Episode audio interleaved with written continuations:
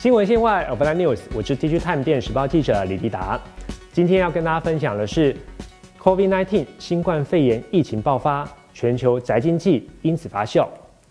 新冠肺炎 COVID-19 在二零一九年十二月在中国大陆武汉爆发之后，可说是一发不可收拾。目前全球已经有九万的确诊人数，而死亡人数也超过了三千一百人。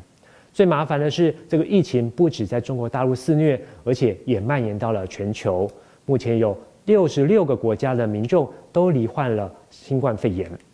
同样是冠状病毒，这个病毒呢，比十七年前的 SARS 更难预防，因为很多人得了这个病之后呢，它是轻症或是完全无症状，可是这时候它其实已经有强大的这个感染力。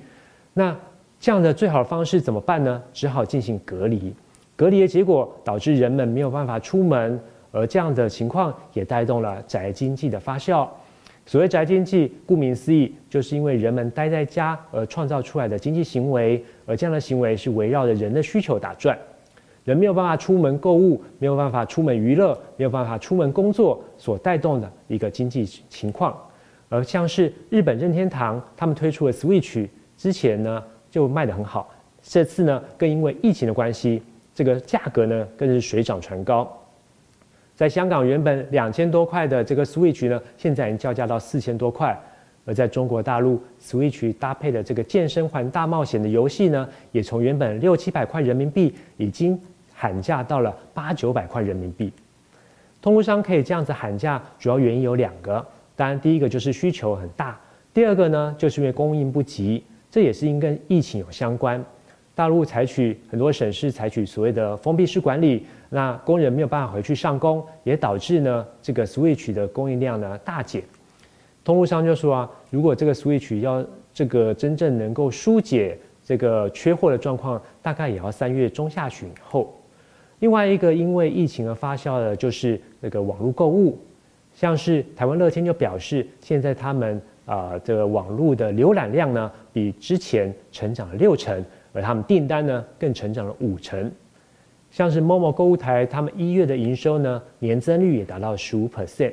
这个都是他们历年来这个同期的新高。因为担心被感染，呃，人们呢不愿意出门娱乐，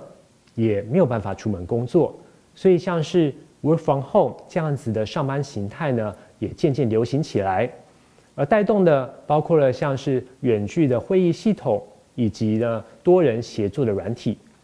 像是台湾微软就说啊，他们有一个 Teams 这样子多人协作的软体，在二月的销售量就比一月成长了一倍以上。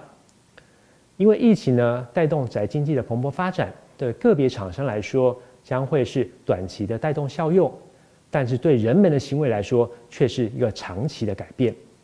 刚刚讲的像是电视游乐器、网络购物等等，他们支撑这个背后呢？是包括了像网络架构以及 AI 的应用，